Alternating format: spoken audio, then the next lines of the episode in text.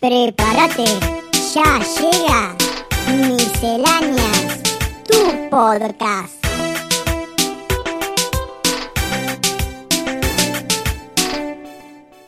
Hola a todos, mi nombre es Alberto y esto es Misceláneas.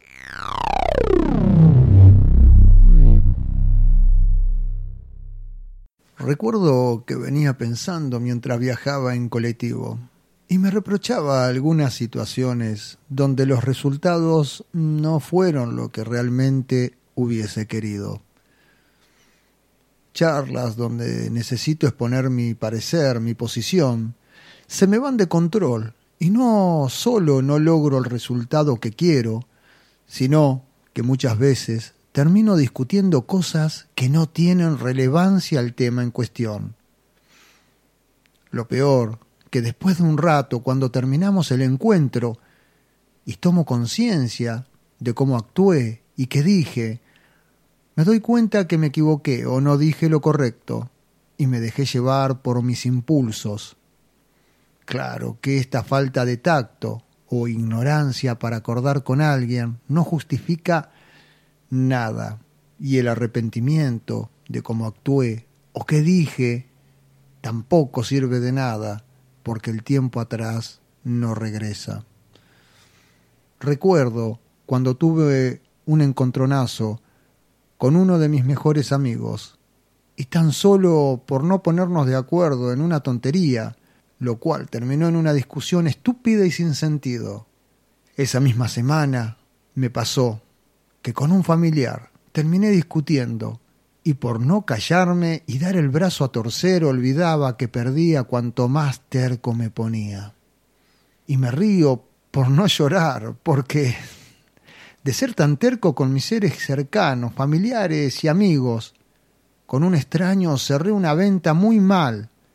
Claro que mal para mí, no para el otro, que se llevó su ganancia más la parte de la mía y recordar que cansado de mi mísero sueldo estuve preparando y esperando el momento para el gran salto de reclamar lo que yo valgo.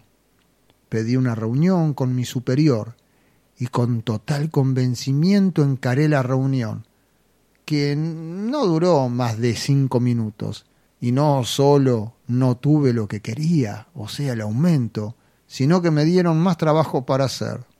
Todo esto que cuento y otras más que me pasaron me hicieron pensar y rever mi forma de actuar.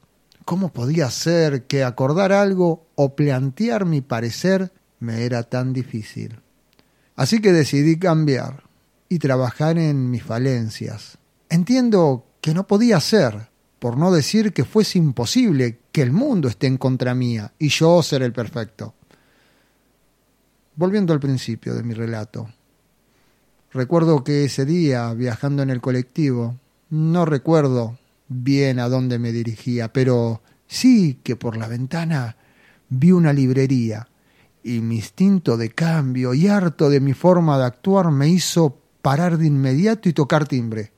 Bajé y enfilé a la librería en busca de alguna revista, libro o milagro que corte con mi forma de arreglar las cosas, que en sí no arreglaba nada, nunca nada, sino empeoraba las relaciones y los resultados. Ese día entré en la librería, lo encaré al librero, que por cierto era muy grande, al parecer. Tenía una barba desprolija y unos lentes que apenas se le veían los ojos por el aumento. Le comenté sobre mi problema, para relacionarme, lo difícil que se me hacía lograr lo que quería.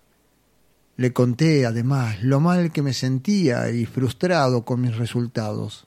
Me miró y me dijo, Seguime. Yo detrás, mientras él caminaba, paraba, pensaba y seguía. Tomaba un libro o revista y lo guardaba en un canasto. Luego de un rato paró, me miró, mm, dijo, mm, para empezar, está bien. ¿Algo más? No, gracias, le dije, y seguí viaje en otro colectivo. Por la noche, cuando llegué a casa, saqué los libros de la bolsa y esa misma noche empecé el cambio. Hoy pasé por la librería y no existe más. ni la librería, ni la casa, y creo que el librero tampoco. Hoy yace en el lugar un edificio muy alto. Mi historia tiene diez años, diez años de aquel puntapié inicial de mi cambio, y me pareció justo poner a disposición algunos de esos saberes adquiridos que por medio de los libros que el librero me dio y me hicieron ser otra persona. Gracias por haber escuchado nuestro capítulo. Te invitamos a seguir escuchándonos. Nuevamente, gracias por escuchar Misceláneas.